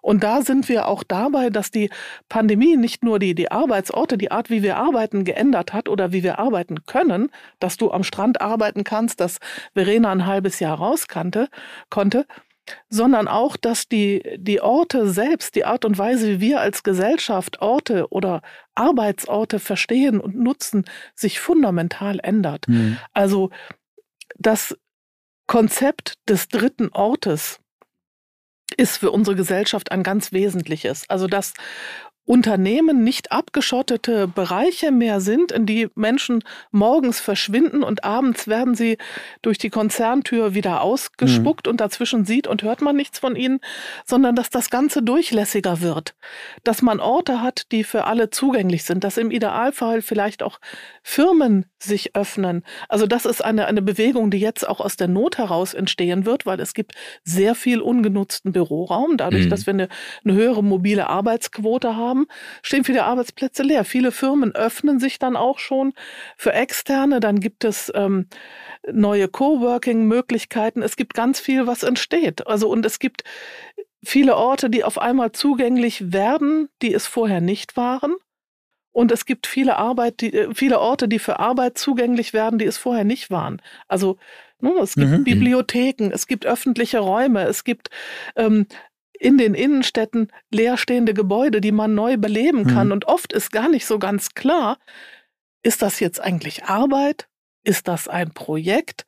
Ist der Typ, der da sitzt mit seinem Laptop, äh, spielt der Minecraft oder arbeitet der? Und im Grunde ist es eigentlich auch egal. Wir leben, wir arbeiten da zusammen und das Ganze wird ähm, etwas fluider. Für mich begann da diese New Work-Reise, als wir angefangen haben zu sagen, okay, wir können bei uns in der Firma arbeiten, wo wir wollen. Und das war dann auch der Fall. Wir hatten Mhm. uns damals auf Mallorca getroffen, Michael. Und ich war vorher in einer Firma, wo ich auch selber mit in der Geschäftsleitung war. Aber alle immer damit ein Thema hatten, dass ich gependelt bin zwischen Hamburg und Berlin und mal Tage da war und mal nicht. Mhm. Und ich hab's, kennt, du kennst auch unser Motto, Kollaboration ist Kommunikation. Das heißt, immer darauf gesetzt, die Kommunikationstools müssen so top-notch sein, damit das funktioniert. Die Einschränkung kam aber immer über die anderen Menschen und ich habe heute Morgen in Vorbereitung auf den Podcast nochmal mein Brainstorming von damals gelesen und gemerkt, die Probleme und die Kritikpunkte und die Sachen, die kommen von den anderen, nicht weil die Möglichkeiten nicht da sind. Und ihr hattet gesagt, Corona hat eigentlich das jetzt gedreht, alle haben es jetzt mal gesehen, alle haben jetzt mal so einmal gemerkt, so geht's. Mhm. Und wenn wir so in den Firmen momentan unterwegs sind, merke ich, wie gesagt, ich das schon gerade meinte, es gibt so ein Pendel wieder zurück. Mhm. Und in der Corona-Zeit weiß ich noch ganz genau, die erste Frage, die ich gestellt bekommen habe, war, jetzt machen wir alle Homeoffice, dann machen auch alle New Work. Wenn ich euch aber richtig verstehe, ihr seid eigentlich an dem Kernpunkt dran, was wollen die Menschen, was will ich Mhm. wirklich, wirklich und deswegen auch diese Selbstfragen. Mhm. Welche Typen von Menschen, du sagtest gerade Micro-Adventure, ähm, aber auch vielleicht bestimmte Jobs, würdet ihr sagen, vielleicht mal auch in Prozentzahlen, sind überhaupt dafür in der Lage, das zu machen? Sind nicht viel, viel mehr Menschen so, dass sie sagen, nee, give me my job und bleib so, wie es ist? Also in meinem Fall jetzt andere, mit denen ich zusammenarbeite, wo ich immer wieder gemerkt habe, die fanden das eigentlich nicht gut, dass ich Ja. unterwegs war. Die hatten ein Problem damit. Also das Ganze Mhm. hat ja zwei Aspekte. Also zum einen den Aspekt, was ist für mich als Individuum besonders gut, wie Mhm. kann ich besonders gut arbeiten? Oder ziehen wir es mal von der wissenschaftlichen Seite her auf. Der äh, von mir sehr geschätzte Organisationspsychologe Carsten Schermuli hat mal zusammengetragen, denn es fällt in letzter Zeit auf, dass es immer wieder so Streitgespräche gibt zwischen ähm, im Homeoffice vereinsamen die Leute, es geht ihnen schlecht, die Teams funktionieren nicht mehr und diese Gegenbewegung, es sollen alle wieder zurück ins Büro oder aber Büro ist auch schlecht, weil die Leute erleben das als Druck, Pendelzeit etc. Und der hat sich mal die Mühe gemacht und hat diese ganzen Studien zusammengetragen. Dabei, weil natürlich jeder beweist immer mit irgendwelchen Studien, dass Homeoffice scheiße ist oder, Oder andersrum. das Büro Mhm. scheiße ist. So kommt man ja nicht weiter. So. Was zeigt sich? Viele von diesen Studien sind, die da zitiert werden, sind entweder von vor der Corona-Zeit oder in der Corona-Zeit. Und viele differenzieren auch nicht beim mobilen Arbeiten, ob jemand zwei Tage die Woche im Homeoffice ist oder fünf Tage, was ja einen sehr, sehr großen Unterschied macht. Das ist ja völlig anderes Arbeitsleben. Ne? Was sich aber durch die Bank zeigt, ist, also wenn man das ein bisschen außer Acht lässt und auf, auf sehr neue Studien geht etc., dann zeigt sich also mobiles Arbeiten, ähm, agiles Arbeiten, Homeoffice, äh, Workation, was auch immer, das zahlt alles ein aufs Individuum primär. Hm? Mhm. Risiken und Nebenwirkungen zahlen eher ein aufs Team. Hm? Also Mhm. das ist das, was du ja auch beschrieben Mhm, hast. genau. Deine persönliche Lebenssituation wurde bereichert dadurch, dass du mobil arbeiten konntest an den Orten, die dir gerade gut reingepasst haben. Fürs Team wurde es schwierig. Was heißt das? Das heißt nicht, viele Firmen beantworten das dann so, dass sie sagen, ja, zeigt sich ja, fürs Team ist scheiße, also müssen alle wieder zurück ins Büro. Mhm. Dabei verkennt man aber, dass damit dann dann auf deiner individuellen Bilanz deines persönlichen Lebens, sprich mehr Pendelzeit, weniger Zeit für die Kinder, mehr Stress, la la la, ähm, dass du da in die Miesen gerätst. Ja? Das heißt, wenn das ein Teamproblem ist, wenn, wenn das ein, ein Problem ist, das, das die Firma hat, ne, mit wie können wir Teamzusammenhalt schaffen, wie können wir Arbeitsabläufe gewährleisten, dass gemeinsame Kreativität entsteht, dann muss man dieses Problem auch auf dieser Ebene ansprechen. Das heißt, es ist, wenn man es so nimmt, letztlich auch ein HR-Problem und ein Problem von Teams, dass Teams zum Teil miteinander lösen müssen und von Firmen, Mhm. die sagen, Ja, die einfachste Antwort ist natürlich, wenn wir alle wieder ins Büro kommen. Das ist aber nicht die beste Antwort, weil dann gerade gerät dieser ganze Block des individuellen Glücks außer, ja. äh, außer Sichtweite. Und das ist ja auch nicht gut. Ne? Dopp, das heißt, doppelt unterstrichen außer ja, ja. ja. gibt ja viele Unternehmen, die, die das eben auch, die also gewisse Rahmenbedingungen geben. Ne? Also es gibt Firmen, die sagen, wir gehen mal grundsätzlich davon aus, dass ich drei Tage flexibles Arbeiten von wo du willst. Aber wie es gelebt wird im Team, wird ins Team gegeben. Ne? Wenn ein Team sagt, pass auf, äh, oder auch ein Teamlead sagt, aus bestimmten Gründen äh, brauchen wir einen Tag mehr im Büro, kann aber das so sein? Äh, also, aber man verhandelt es quasi auf der Teamebene, sodass eine Lösung ist, dass sowohl die individuellen Interessen als auch die Teaminteressen ge ge Genau, diese 50-Prozent-Sache, ne? die ja. ist natürlich Bullshit, weil ich glaube, nagel mich jetzt nicht auf die Zahlen fest, aber ich glaube, 50 Prozent der Frauen über 50 haben Eisenmangel. Ne? Also geben wir denen alle eine Dosis. Hm. Und zwar jeweils die Hälfte, weil das sind ja 50 Prozent. Ja, ja. Super Idee. Also, nein, nein. Mein, mit individuell meine ich, also, dass du eben auch sagst, okay, da gibt es die Person X, die hat äh, 80 Prozent Tätigkeit, die sie wirklich super alleine machen kann, hat außerdem auch noch einen Pflegefall zu Hause. Mhm. Die darf dann eben auch vier, auch wenn die Regel eigentlich ist drei. Ne? Also, dass man sagt, ähm, wir haben eine, eine Grundabmachung, äh, die ist aus welchen Gründen auch immer, will ich jetzt gar nicht beurteilen, so. Aber im Team kann es interpretiert werden, damit eben nicht ein, beide 50 Prozent Eisen kriegen und der eine hat Eisenmangel und der andere nicht. Ja, du hast halt, du, du hast halt das Thema, was wir in Deutschland immer haben, dieses Gerechtigkeitsdenken im Sinne von, das muss es halt für alle dann geben. Also Schulstart 8 Uhr ist für alle eine super Idee und alle hetzen dann kurz vor mhm. 8 hin und irgendwie funktioniert es nicht so richtig. Was ich sehe, es ist halt eine Führungsverantwortung, das festzulegen. Ne? Also wir haben dann ähm, um die, um die Story einmal nur einen Satz weiter zu drehen und mich interessiert dann dein Aspekt noch, den du ähm, angedeutet hattest ja auch, Verena. Ähm, ich habe jetzt zum Beispiel gesagt, nachdem wir außer Corona-Zeit wieder mit mehr Office-Fläche gekommen sind, wir drehen es jetzt wieder um. Wir gehen wieder dahin zurück und hatte mit meiner HR-Chefin auch besprochen oder People in Culture bei uns intern gesagt, ich möchte, dass ein Onboarding remote, asynchron, genauso wertschätzend funktioniert und der Standard ist und dann on top echte Begegnungen passieren. Ansonsten ist immer jemand von irgendwas weg bei uns. Immer mhm. vom, von mhm. einem der Büros weg und nicht, es ist Standard, dass es so ist. Mhm. So, und das testen wir jetzt gerade wieder ja. und, und gehen dahin. Aber es ist halt eine Entscheidung, die muss man halt treffen und sagen, lass uns das ausprobieren, wie du gerade sagtest, oder ist das jetzt besser oder das jetzt besser, um das zu synchronisieren. Mhm. Ich glaube, ähm, ganz viel kann auch wirklich durch Kommunikation gelöst werden, indem man eben sagt, na, in welchen Fällen ähm, wollen wir denn eine Chatnachricht? Wann erwarten wir einen Anruf?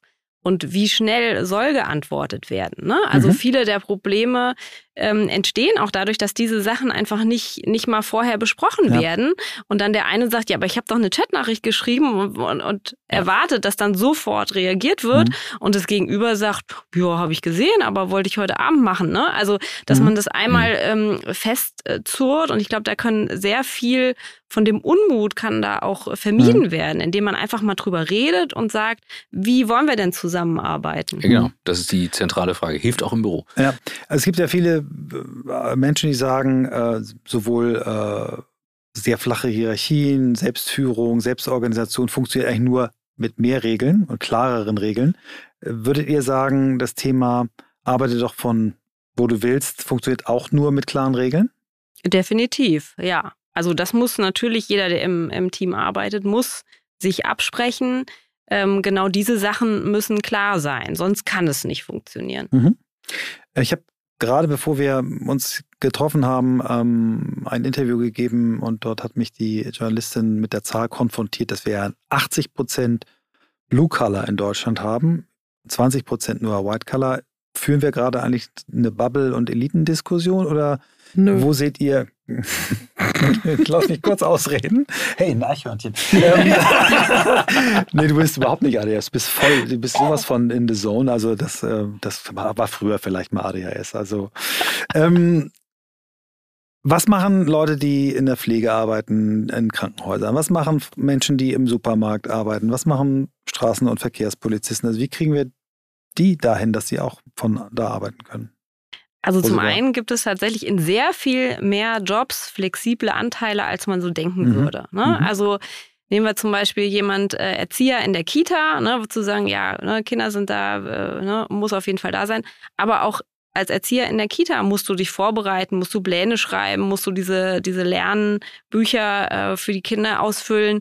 Und da ist jetzt auch die Frage, äh, muss das immer zwangsläufig in der Kita passieren oder kann das nicht auch woanders passieren? Ne? Und auch da wieder, wer dann mhm. sagt, nee, für mich ist es einfacher, es vor Ort in der Kita zu machen, ist ja in Ordnung. Ne? Mhm. Aber dieses ganze äh, Thema Dienstpläne, ähm, wir haben zum Beispiel auch schönes Beispiel, ähm, Leute, die im Labor arbeiten. Ne? Mhm. Ähm, klar, für das Experiment im Labor müssen die im Labor stehen. Aber um dann den Bericht zu schreiben, die Auswertung, müssen sie nicht zwangsläufig da hm. sein. Das Der Polizist sie, auch nicht, genau, ja, klar. Ne? Hm. Also diese ganzen Sachen Punkt, ja. können auch woanders erledigt werden. Ein Kantinenchef, der seine Kochpläne schreibt, der muss dafür nicht in der Küche sitzen, der muss an einem Rechner sitzen. Mhm. Der Rechner muss nicht in der Küche stehen. Mhm. Es geht die Welt auch nicht unter, wenn der Rechner nicht in der Küche steht. Der kann zum Beispiel auch mal in ein äh, New Work Café gehen oder sich an den Strand mhm. setzen oder sonst irgendwas. Und wenn man das den Leuten zugesteht, dann steigt die äh, Arbeitszufriedenheit enorm. Wenn man als Erzieher so gewertschätzt wird, dass man sagt, du kannst gerne einen Tag arbeiten von wo du willst und kannst da deine Dienstpläne mhm, schreiben, mhm. kommt man am nächsten Tag vielleicht motivierter zurück. Mhm. Aber natürlich kommen wir um die gesamtgesellschaftliche Debatte nicht darum herum, mhm. ähm, wie wir Arbeit und welche Art von Arbeit wir wertschätzen. Mhm.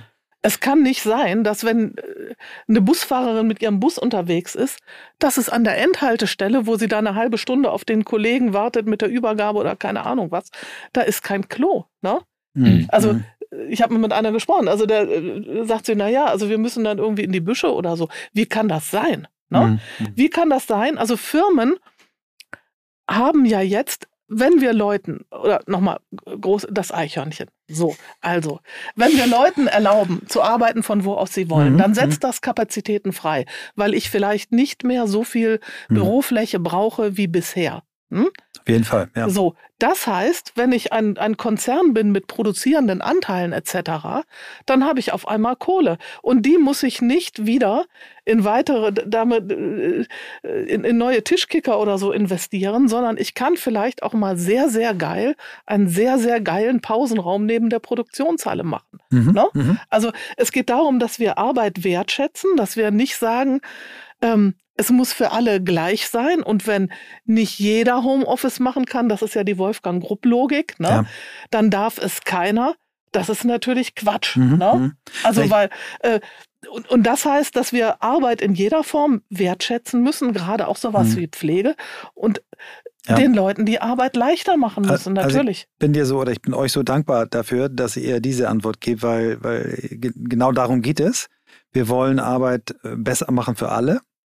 Und äh, für die, die einen hohen Büroanteil haben, kann man eben sagen, oder einen, einen, einen, einen, einen hohen Anteil haben an nicht bürogebundener Arbeit, kann diese volle Flexibilisierung was ganz, ganz Tolles sein. Für Menschen, die große Teile ihrer Zeit eben an einer Maschine stehen, kann der geile Pausenraum oder andere Dinge, vielleicht die Vier-Tage-Woche, vielleicht diskutieren wir jetzt nicht für uns die Vier-Tage-Woche als erste, sondern für die Leute, die wirklich definitiv ihren Job komplett in einer Werkshalle verrichten müssen. Vielleicht sollten wir da gucken, dass die den einen Tag zu Hause mehr haben. Vielleicht heißt ne? unser nächstes Buch Arbeite doch, wann du willst. Ja. ja. Oh. Aber ich, ich, also wir sind on the same page, danke. Ja. Und hier kommt die Werbung. Gleich geht's weiter mit On the Way to New Work. Bleibt dran, unser Werbepartner diese Woche ist niemand Geringeres als Sage. Für Sage durfte ich auch schon mal auf der Bühne stehen. Ein spannendes Unternehmen, solltet ihr euch eh mal anschauen. Aber hier geht's um eine wirklich spannende Studie, die Sage rausgebracht hat, nämlich die HR-Trends, also quasi die Zukunft des Personalwesens, der Personalarbeit. Also alles, was man für HR in Zukunft wissen sollte. Und hier geht's um tiefgehende Einblicke in die aktuellen und zukünftigen Herausforderungen eben im HR. Beispiel beispielsweise aus der Studie, hier mal ein kleiner Fakt, den ich sehr spannend fand, 78 Prozent der HR-Führungskräfte glauben, dass der Einsatz von künstlicher Intelligenz bei den HR-Aufgaben in Zukunft viel Zeit einsparen könnte oder 79 Prozent sind überzeugt davon, dass HR-Prozesse in ihrem Unternehmen stärker automatisiert werden können, um die Effizienz zu steigern. Ich finde es deswegen spannend, weil ich auch schon Anfang des Jahres gesagt habe, das wird das Jahr der Automatisierung und KI ist dazu wichtig. Und wenn ihr da weiter einsteigen wollt in das Thema, dann solltet ihr euch unbedingt die Studie runterladen. Das Ganze findet ihr kostenlos auf Sage, geschrieben S-A-G-E, also www.sage.de slash HR, S-A-G-E geschrieben. Und ähm, was muss man noch wissen? Sage hat sich zur Aufgabe gemacht, KMUs bei der Bewältigung ihrer HR-spezifischen Herausforderungen durch innovative Softwarelösungen zu unterstützen. Das heißt, diese Lösungen helfen euch dabei, Geschäftsprozesse zu vereinfachen, zu automatisieren, was eben eine viel effizientere und effektive Personalverwaltung ermöglicht. Damit habt ihr dann mehr Zeit für die wirklich wichtigen Themen, anstatt einfach nur Prozesse zu managen. Also, schaut euch das Ganze an. Hier geht es aber erstmal um HR-Trends, die Studie auf www.sage.de slash HR. Und jetzt wünsche ich euch viel Spaß mit dem Rest der Folge von On the Way to New Work. Und äh, ergänzend dazu, also ich wenn ich die Frage bekomme, und ich habe euch jetzt gerade zugehört, für mich sind das häufig dann auch Artefakte von New Work, die dann diskutiert werden, anstatt auf den Kern zu gehen, denn entstanden ist es am Fließband. So, da kommt es halt her. Mhm. Und in einer sehr problematischen Situation. Und mir gefällt nach wie vor die Art und Weise, wie Bergmann und Team damals daran gegangen sind. Also gesagt haben, okay, wir haben hier ein Problem, wir haben eine Herausforderung und wir machen mit aus dieser Herausforderung, wir machen das zum Teil des, des Lösungsweges. Also das, was ihr gerade genannt habt mit den Büroflächen, ist genau das. Wir mhm. haben das Problem, unsere Büroflächen sind leer, also machen wir die Büroflächen zum Teil des Lösungsweges. Bei damals, damals war es eben mit den Menschen und ich finde, man macht sich die Antwort viel zu leicht zu sagen, das Artefakt passt nicht, das nicht, das nicht, das nicht, wir können keine Hunde im, im Büro, keine Miete. So, das wird dann so aufgelistet, mhm. ist eine super für eine Headline. Und man mhm. macht sich das, finde ich, als Firma und Führungskraft zu leicht, wenn man die Arbeitswelt verändern will. Ja, mhm. soll mir mal jemand erklären, warum der Typ am Fließband glücklicher ist, wenn ich unglücklich im Büro nebenan sitze? Das macht doch überhaupt keinen Sinn. Das ist richtig. Ähm, trotzdem glaube ich, dass, ähm, also ich habe äh, von einem Unternehmen gehört, wo der CEO äh, mehrere Jahre nicht ein einziges Mal in der Fabrik war. Ne? Mhm. Also ich glaube, die Leute, die ähm, den Luxus haben, nicht da sein zu müssen, äh, sollten aber trotzdem Interesse daran haben, was machen eigentlich die anderen Menschen. Ne? Und auch die Interaktion zwischen Menschen, die in der Fabrik arbeiten und im Büro arbeiten, daran kann man arbeiten. Aber das heißt nicht, dass deswegen du fünf Tage im Büro sitzt. Und da sind wir wieder bei dem Ausgangspunkt Interesse am Menschen. Als ja. Kernpunkt. Ne? Das ist auch bei New Work ja. die Kernfrage, was stärkt Menschen, was nicht. Und ja. Das Interesse kann dabei helfen. Bei McDonald's muss jeder mal bei McDonald's arbeiten. Ja, ich weiß, genau. ich bringe immer wieder das Beispiel. Nee, ist, ja. Also, wenn ihr jetzt mal an, auf eure positiven Beispiele äh, guckt, habt ihr gute Beispiele von Unternehmen, die sagen, wenn man einen hohen Anteil vielleicht an, an, an, an Produktion oder, oder hm, Fläche haben, wo die Menschen sein müssen und es trotzdem gelungen ist, den Menschen die Arbeit zu verbessern? Habt ihr da Beispiele gefunden oder habt, äh, sind eure Beispiele eher, sagen wir so, Journalismus, äh, wo man wirklich sagen kann, okay, Journalisten können wirklich von überall schreiben und wahrscheinlich ist es auch besser, wenn sie nicht aus dem Elfenbeinturm schreiben, sondern. Also der, der Fokus unseres Buches richtet sich natürlich an mhm. Leute, die selbst einen relativ hohen Grad haben ja. an, an äh, Möglichkeiten der Eigenbestimmung. Mhm. Ne? Mm, aber es gibt Unternehmen, die daran arbeiten. Also dieses Beispiel mit, mit den, Labor. mit den Chemielaboranten, ja, das ist mhm. ein Beispiel der Firma Bayer. Mhm, mhm. Ähm, das Beispiel mit dem Koch, der seine Dienstpläne zu mhm. Hause schreibt, ist ein Beispiel aus dem Otto-Konzern, mhm. mhm. die also auch diesen Berufsgruppen prinzipiell ähm, mobiles Arbeiten gestatten und mhm. immer wieder an allen Stellschrauben drehen. Ja, also es gibt viele Beispiele mhm. dafür, was da alles möglich ist. Mhm. Ne? Ähm, ich würde einen Aspekt noch gerne mit euch diskutieren. Also es gibt ja in der Tat Tonnen von Studien es gibt äh, auch Studien, die, ähm, also es gab ja, eine, äh, zu Anfang Corona gab es die Studien, die diese extremen Produktivitätssprünge gezeigt haben, ne, die gesagt haben, ganz anders als erwartet, die Leute haben sich selbst organisiert, die haben die Tools äh, gut benutzt, die haben dann auf einmal nicht mehr die Fahrten gehabt und Produktivität ging hoch. Dann ging die irgendwann runter und das hat man versucht zu erklären, dass insbesondere Firmen die äh, auf Kommunikation angewiesen sind, auf zufällige Begegnungen, ähm, äh, auf Kreativität, ähm, dass das Büro da schon auch eine Rolle spielt. Seht ihr diese, dieses, dieses, diese Begegnung im Büro als komplett unwichtig oder, oder glaubt ihr diesen Studien, die sagen, nee, das Büro hat auch eine Funktion für ungeplante Innovation, für diesen Watercooler-Effekt, Menschen stolpern übereinander und kommen auf andere Ideen. Wie, wie steht ihr zu dem Punkt?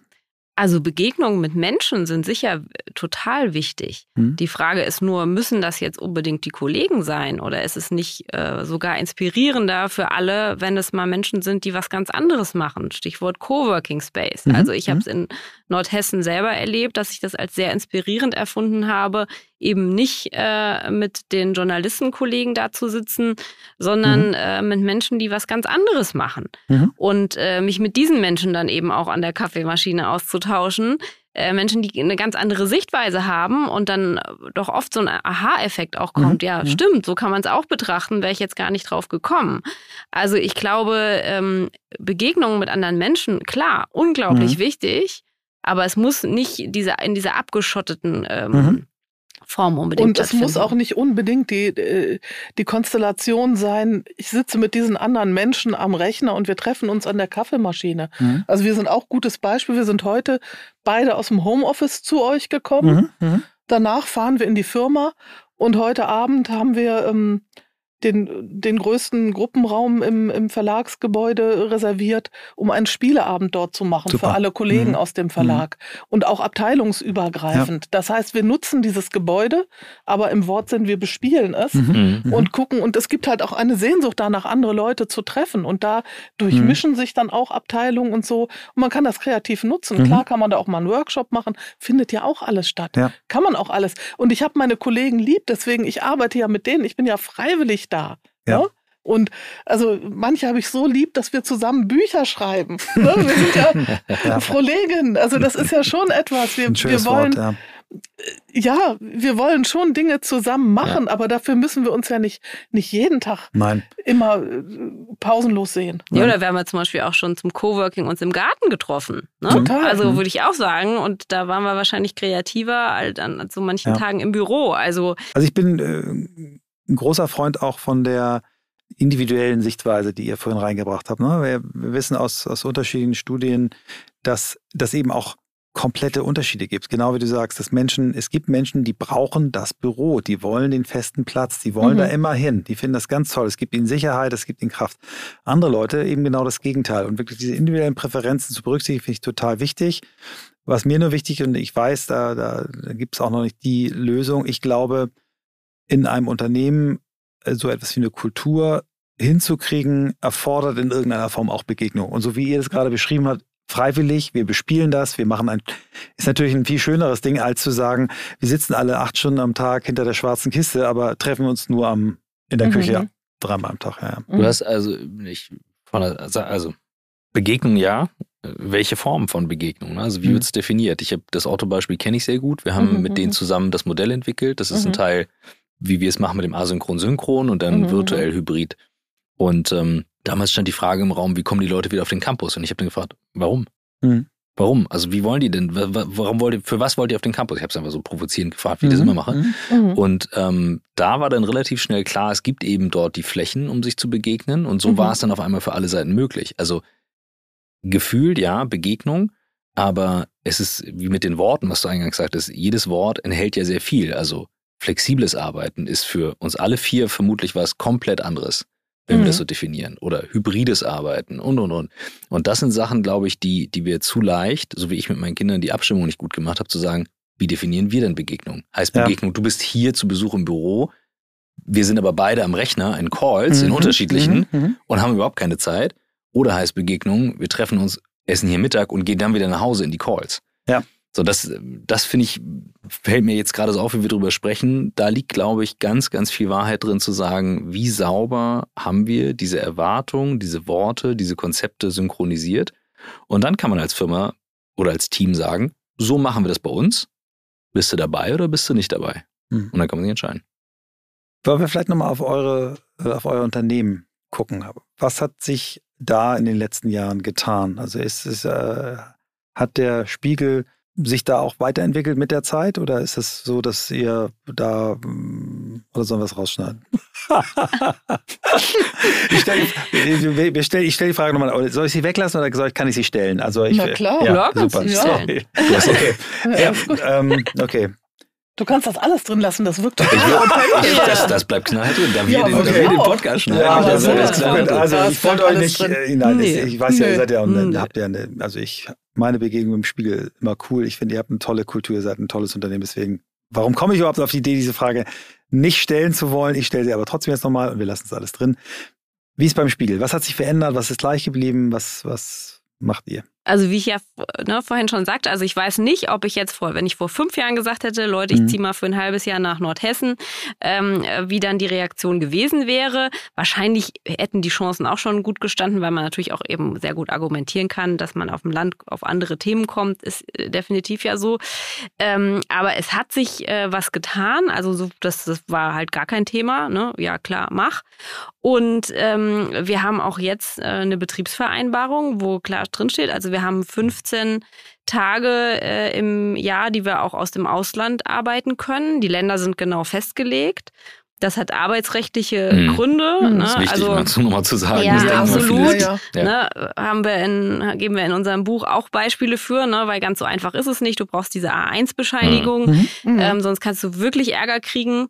Ja. Und ähm, also die Länder sind genau festgelegt und ähm, da kann man, gibt es so ein Formular, geht innerhalb von äh, Minuten, ähm, habe ich jetzt auch wieder. Ne? Also ich hatte es äh, hier für die Schweiz, jetzt ähm, geht es auf die Kanaren. Da habe ich jetzt auch schon wieder meine Bescheinigung.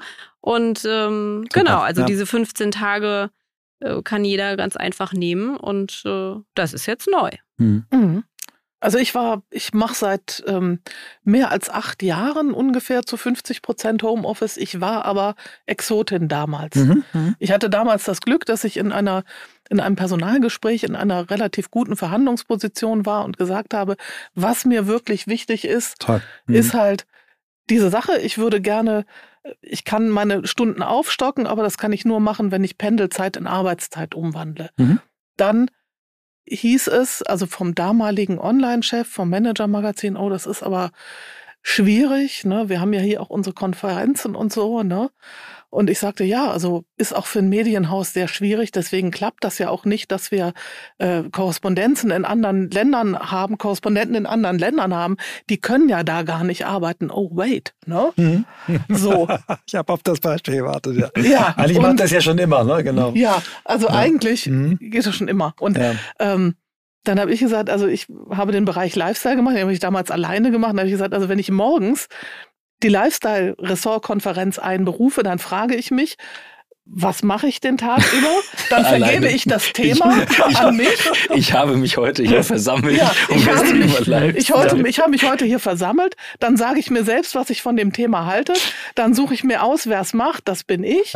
Dann gehe ich los und mache es und gebe es meiner Ressortleiterin. Das bin ich. Mhm. Und äh, also ja. wozu muss ich da ins Büro kommen? Ja. Und ansonsten komme ich gerne jederzeit rein wenn irgendwie was los ist. Ja, ne? Und es war ja. so, ich hatte dann feste Homeoffice-Tage, aber wenn da irgendeine Konferenz war, habe ich auch keine Welle gemacht mhm. und habe auch nicht gesagt, oh, das ist aber Mittwochs, Mittwochs bin ich nie da, da, sondern habe ich gesagt, natürlich bin ich da und habe das einfach null thematisiert. Ich ja, bin dann einfach gekommen und habe gefragt, ist es für euch dann okay, wenn ich morgen nicht da bin? Mhm. So. Also es, es, es ist immer Flexibilität von beiden Richtungen. Ja geplant. Und wenn man, wenn man die eine Person ist, die es für acht Leute kompliziert macht, muss man sich auch fragen, wer ist hier der Arsch? Ja, Freiheit, Na? Ne? solange du die Freiheit der anderen nicht beschränkst. Ja. Ähm, eure äh, dann drei Bücher, die ich jetzt im Kopf habe, heißen ja Arbeite doch, wo du willst, arbeite doch, wann du willst und arbeite doch vielleicht, wie lang du willst. Angenommen, ihr hättet quasi die volle Bandbreite an Freiheit. Wie würdet ihr diese Frage für euch beantworten, diese drei? Wann, wie, wo, wie lang? Mhm. Mhm. Würdet ihr überhaupt noch arbeiten? Was würdet ihr arbeiten? Ich möchte alle drei Fragen mit einem klaren Ja beantworten.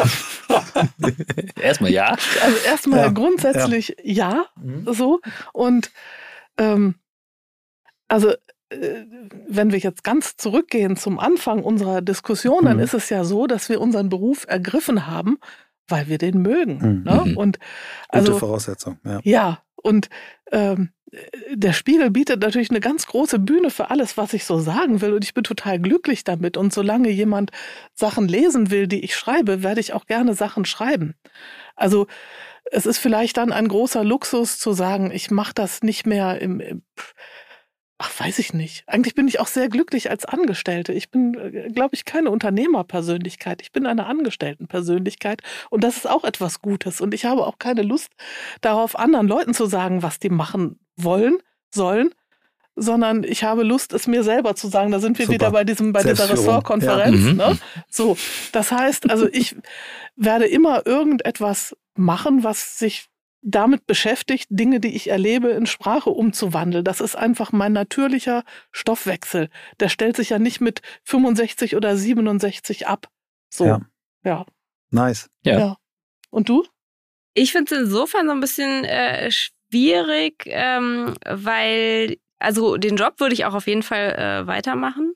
Ähm, das ist gar keine Frage, aber so dieses äh, wie, also ich glaube, wenn ich jetzt komplett äh, frei, ungebunden wäre, wäre ich sicherlich auch als digitaler Nomade unterwegs. Ähm, aber wenn man Kinder hat, funktioniert das natürlich nicht. Ne? Mhm. Ne? Und das ist jetzt so eine, ähm, ja, also Kinder sind natürlich in, in der Rechnung äh, schwierig, äh, schwierig mich mit reinzunehmen, ne? Also weil dann dann hast du eben noch einen kleinen Menschen, den du, den du mitdenken musst und äh, wo die Frage ist, ne, wie, wie findet der das jetzt ja. und, und wie, wie ist das für den und was, was bedeutet das auch für, für das Leben? Ähm, also deshalb finde ich das so ein, so ein bisschen äh, schwierig. Ne? Also, Vielleicht müssen wir noch eine Remote-Schule finden. Wir hatten ja Gäste, die haben, sind ja mit Family ja, on genau. Tour gegangen tatsächlich. Mhm. Das ist schon echt. Selbstunterricht, ne? Also ja. mit Selbstunterricht und so, das mhm. ist schon richtig aufwendig.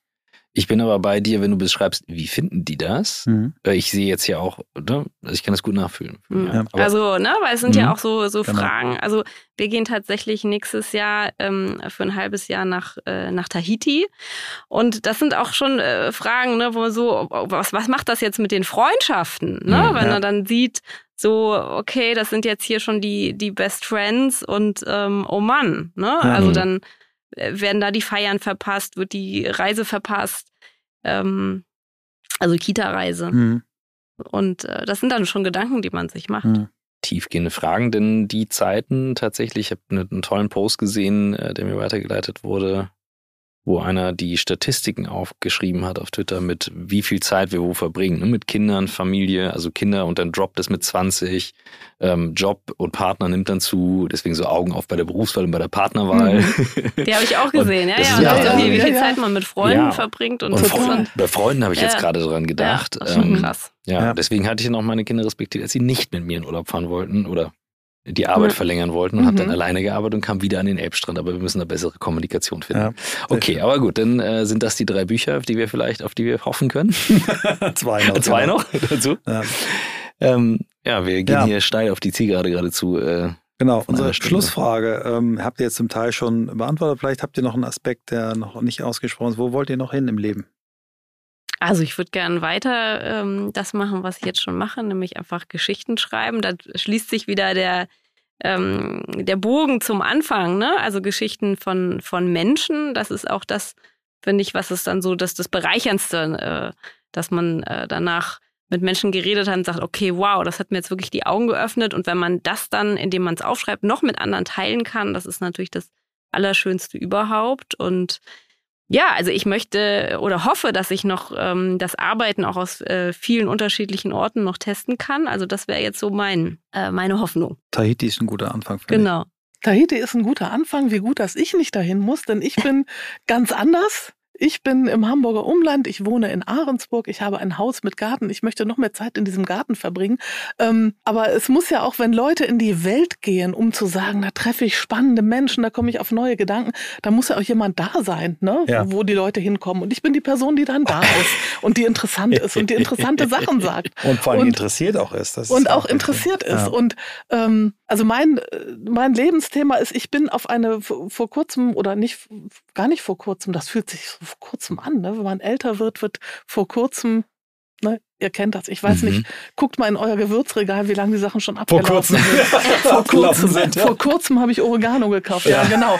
Also ähm, 1998. Also vor kurzem mhm. bin ich äh, auf eine Vier-Tage-Woche gegangen, weil ich noch ein zweites Lebensthema habe, außer diesen äh, äh, All Things Working Life. Also das sind Brettspiele, das ist meine Leidenschaft, die mich treibt. Und ich sehe auch da, genau wie damals mit den Lifestyle-Sachen, immer mehr Überschneidungen dieser beiden Themen. Ne? Also man kann jedes Unternehmen als ein Spiel begreifen, nur dass die Regel oft sehr schlecht geschrieben ist und nicht intuitiv zugänglich. Niemand liest gerne Spielregeln. Und einige ähm, schummeln auch laufend. Einige schummeln ändern auch laufend. Ändern die Regeln im Spiel. Ändern die Regeln im Spiel. Viele Spiele sind auch nicht gut gemacht oder destruktiv. Ne? Ja. Und ähm, ich spiele auch sehr gerne mit Kollegen und Kolleginnen und ähm, das kann man ausbauen, weil ich glaube, Spiele sind großartige Werkzeuge, mhm. um Unternehmen zu besseren ja. Orten zu machen. Toll. Und in diesem Bereich will ich gern noch ein bisschen weiter arbeiten, forschen, spielen, wie Vielleicht auch immer. werden wir noch gemeinsam ein New Work-Spiel auf die Welt bringen. Können wir mal drüber nachdenken? Können wir mal drüber nachdenken. Also das ist ein Bereich, der mich wirklich sehr, sehr interessiert und antreibt und ansonsten wird alles immer noch besser, als es eh schon super war. Das zählt als Schlusswort für eine wirklich schöne Folge. Vielen Dank. Danke, dass ihr da wart. Danke für die Einladung. Danke für die Einladung. Wir haben gar nicht darüber gesprochen, dass Marin ja auch dankbarerweise unseren Podcast-Geburtstag moderiert hat. Ja. Daher kennen sie auch schon einige von euch. Ja, genau. Dafür nochmal Danke anschließend. Ähm, es war ein schönes Gespräch, ein buntes Gespräch, ähm, eine Überraschungstüte natürlich, wie oft das so ist auch. Und mir hat sehr gefallen, dass für sie ja die Frage eine größere ist als die Frage, äh, von wo arbeiten wir, sondern die Frage ist eigentlich, wie wollen wir leben. Ne? Und mhm. damit hat sie dann diese Verbindung zu Friedrich Bergmann hergestellt, der ne, diesen Aufsatz geschrieben hat, in welcher Welt mhm. wollen wir leben und ähm, wie wollen wir leben. Also das fand ich eine schöne Verbindung. Ja, und den Bogen äh, schließe ich mich an. Äh, die Betriebsphilosophin ähm, von Anfang bis dann zum Ende. Und von Verena äh, fand ich ein, also den Kernpunkt auch und den teile ich absolut. Das Thema nämlich tatsächlich, dass Community eigentlich der entscheidende Teil ist, auch von dem mhm. New Work. In den USA heißt es ja auch New Work, New Culture. Mhm. Ähm, wo es darum geht zu sagen, okay, auch da, wie wollen wir denn zusammenleben? Und das hat weniger einen örtlichen Aspekt als mehr die Frage, was man aus dem Ort nachher macht. Ja, und die Sharing Economy, die da eine Rolle spielt. Und auch dieser Mut zu sagen, wir gehen mal ein halbes Jahr hier aus unserer Bubble raus und gehen mal auf so einen äh, Hof. Sie hat es vorher erzählt, also man zahlt da irgendwie pro Person 150 Euro nur. Ah, man wohnt auch sehr, sehr einfach. Aber man bringt dann eben sich auch ein mit seinen Talenten ja. und beteiligt sich eben daran, dass die Community irgendwie funktioniert. Und deswegen war das auf sehr vielen Ebenen eine besondere Folge. Schließe ich mich an. Yes.